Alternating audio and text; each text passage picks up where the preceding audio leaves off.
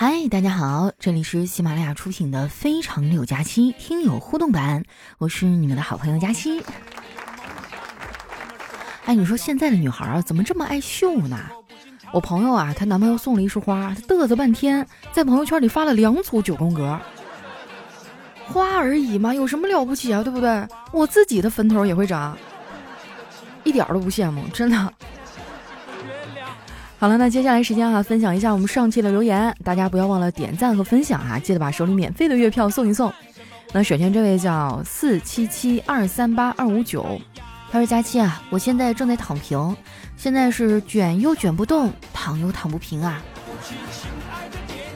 可不是嘛，我就觉得我们这一代年轻人活得太拧巴了，想躺一会儿吧，结果一打开手机，铺天盖地都是各种制造焦虑的东西。就好像你下一秒不蹦起来，赶紧去搬砖哈，你这生活就要完了。下面呢讲是佳期如梦的佳期，他说每天醒来第一件事啊，就是喜马拉雅签到抽奖，然后听一个小时的节目，再领两张月票，全部送给你。有点怀念直播啊，还是直播好，拉出去打两把 PK，节目也听了，人也看了。哎呀，经常有朋友问我说，佳期啊，你到底要这个月票干嘛呢？因为平台也有自己的这样一个呃衡量的机制啊，看看哪个主播比较受欢迎啊，是吧？哪个主播有价值啊？月票就是它的一个衡量标准之一哈。这个东西吧，它还不能用钱买，就全凭你们对我的爱啊。所以如果你喜欢我们节目呢，希望大家哈抽出几秒钟的时间哈，点亮你的屏幕，在封面图下面有中间有一个票字儿，看见了吗？哎，那就是送月票的地方。每天呢，这个免费收听节目，还有这个签到啊、抽奖都可以获得月票哈，谢谢大家。下一位呢叫钟慧与佩同情，他说：“佳琪姐，告诉你个好消息，我考上市里最好的高中啦！你可是头号功臣之一啊！初中三年呢，我的成绩并不拔尖儿，到了初三的下学期啊，才想起自己最初的目标，但无奈身边的诱惑太多了，无法专心学习。”于是呢，假期啊，我就去了乡下的爷爷奶奶家。农村很是无聊枯燥，只有你的节目和声音才能治愈我。在将近一个月的日子里，是你给予我坚持下去的勇气，是你给予我不断前进的动力，是你让我成为更好的自己。我也如愿考上了心仪的高中，在这儿呢，由衷的感谢你。最后，祝你越来越漂亮，越来越年轻。祝同学们成功上岸，金榜题名。哇，你可太棒了！来，有没有考生们哈，赶紧过来沾沾喜气啊！就我听说有些小孩就特别聪明啊，刚开始成绩可能比较平庸，但是后来一发力就肯定还是能上去的。希望你以后越来越好哈，也借你吉言啊！希望我能如你所说，越来越漂亮。下面呢叫滋滋为例啊，他说慢慢的呀，好像什么都提不起来兴趣了。刚开始呢是书看不下去了。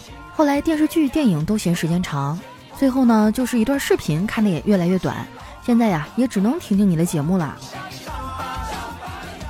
哇，那我真的太荣幸了，成为你在这个浮躁的世界里面能让你短暂安静下来、平静下来的这样一个人哈。那首歌怎么唱来着？一定是特别的缘分。三月的叫彼岸灯火。他说有一次科学课上啊，老师问。学生们知道自然界的四种元素吗？哎，小伙立刻举手回答：“我知道，火、空气、土壤。”然后呢，他就不记得剩下那个了。哎，老师就提示他说：“哎，你仔细想想啊，我们用什么洗手啊？”他恍然大悟，回了一句：“啊，洗手液。”那你这答案不准确啊，有时候也有肥皂啊。啊，下一位呢，叫肥肠六加七，用放辣椒吗？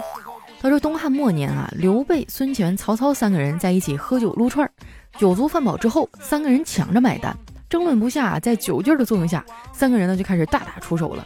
曹操啊，身高力壮，刘备和孙权俩人单打独斗打不过他。刘备和孙权呢就商量哈，俩人联手把曹操揍了一顿，揍的那叫一个惨呢，差点没给打死。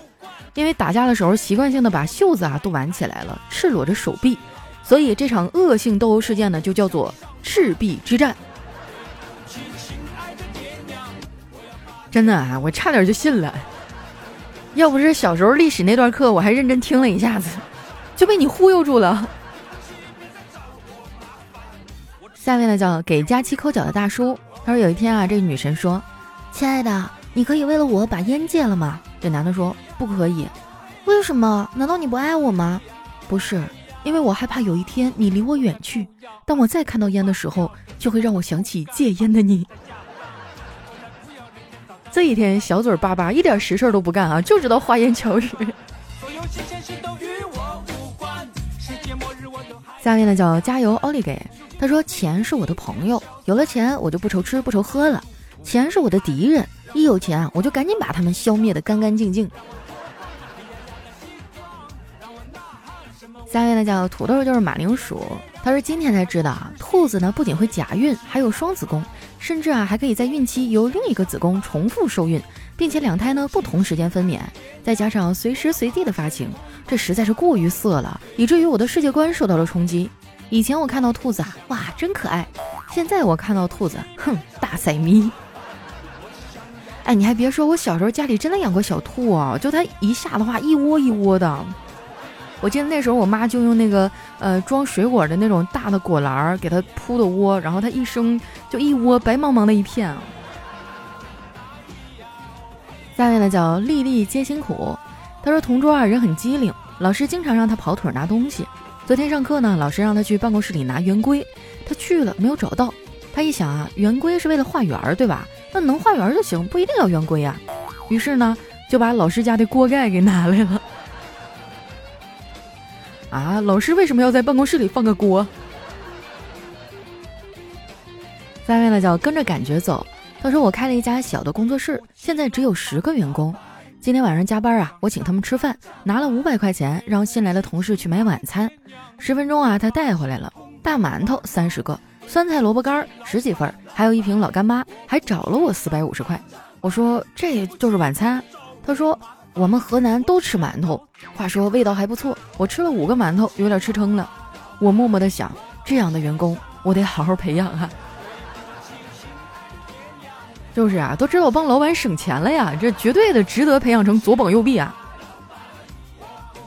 下面呢叫小小，他说木偶摆脱操控他的丝线以后，究竟是自由了还是变成了废品呢？啊，其实。木头在被做成木偶的那一刻起啊，就怎么定义已经由不得他了。下面的早呵呵哒，他说食品店老板对老婆说：“今天啊，你不要到隔壁老王开的店里去买东西。”老婆就不解的问：“亲爱的，那是为什么呀？”因为今天他从我这儿把秤给借走了。哦，就你这儿秤不准是吗？真的是从北京到南京，买家没有卖家精啊！来看一下我们的下一位啊，叫搞搞。他说一个书生啊正在挑灯夜读，一个美女敲开门，哎，书生就很诧异。这美女含情脉脉地说：“你上辈子救过我，你是一个好人，我是来给你送福利的。”这书生羞涩地说：“呃，那进来吧。”这美女开心地招了招手，门外两个小狐狸窜了进来，说：“这两只小福利就送给你啦。”我不知道他们的爸爸是谁，你是一个好人，你就帮我养着吧。书生当时都惊了，姑娘，你是福建人吧？是吧？送你小福利。下面呢讲我在福建等假期。他说有一天啊，小明对爸爸说：“爸爸，爸爸，我这次才考了二十分。”爸爸一听，瞬间来气了，大喊道。你看看隔壁小军儿，这次考试考了九十九，你能不能跟他比一比啊？这样才有上进心。小明听到了就哈哈大笑。爸爸，这次其实我考了一百分，比小军还多了一分，是全班第一。对了，小军这次考试考好了，他爸爸给他奖励了一台玩具车。我这次考好了，你要奖励我什么呢？爸爸一听啊，沉默不语，许久才说：“人呐，不能攀比。”下面呢叫多少楼台烟雨中啊？他说晚上呢，小伙啊把一个女下属叫来家里讨论方案，老婆啊特别识大体，说你们聊吧，我就不打扰了。说完啊就进了房间，在随后的一个半小时里，老婆出来喝水两次，上厕所两次，找挖耳勺一次，找指甲刀一次，问吃不吃水果一次，没有原因出来逛一圈三次。哎呀，这没有用的，我跟你说，只要有两分钟。没准儿，该发生的就都发生了。下面呢叫佳期受不了我，他说和媳妇儿打架哈，把拖鞋、枕头全都扔楼底下去了。就在扔被子的时候，发现楼下有个乞丐啊，正在往上看。乞丐看着我说：“哥们儿，把那烦人的女的也扔下来吧。”下面呢叫水蓝色的流星，他说朋友对我说：“找女朋友啊，一定不能太挑剔，不然会被剩下的。”我说：“那你的标准是什么呀？”他说：“标准不高啊。”只要我走在路上，不管男女老少，看到我们都会由衷的感叹一句：“这女的怎么会看上他呀？”下面呢叫九一九二小哥哥哈，他说邻居小两口呢大中午的吵架，女的大嚷：“你翅膀硬了是吧？”男的大声回：“我硬的不是翅膀。”突然就静了下来，然后呢就传来关窗户、拉窗帘的声音，我这又莫名其妙的受了一回刺激啊。说实话啊，看完你这条留言，我也受了一回刺激。我认认真真录节目，结果你们给我吃狗粮，吃狗粮也就算了，你们还开车，欺负我没对象是吧？啊，果然了，这夏天到了，池塘里的青蛙开始叫了。不信你听哈，咕呱咕呱咕呱，太难了哈！我感觉我幼小的心灵受到伤害啊！我要去吃点好吃的疗愈一下。那今天我们的节目就先到这儿了。大家不要忘了把手里免费的月票送一送哈！喜欢我的宝贝儿呢，记得关注我的新浪微博和公众微信，搜索“主播佳期”，是“佳期如梦”的佳期。我们下期节目再见喽！